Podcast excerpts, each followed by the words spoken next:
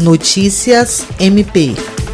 No mês que marca a luta contra o abuso e a exploração sexual de crianças e adolescentes, o Ministério Público do Estado do Acre juntou-se a instituições que atuam na defesa da infância e juventude para alertar a sociedade sobre esse grave problema. No Brasil, a cada 15 minutos é registrada uma denúncia, sendo que a maioria dos casos ocorre dentro de casa e o agressor é conhecido da vítima ou alguém da família. Em Rio Branco e no interior do estado, promotores de justiça e servidores participaram de mobilizações, palestras e campanhas educativas promovidas pelos conselhos tutelares.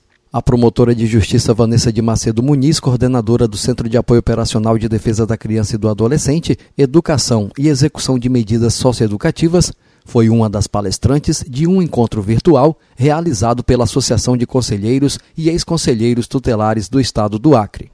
Em sua fala, destacou a evolução da história do crime de estupro no ordenamento jurídico brasileiro e os avanços no sentido de garantir proteção à vítima, como também punição para o agressor. Jean Oliveira, para a Agência de Notícias do Ministério Público do Estado do Acre.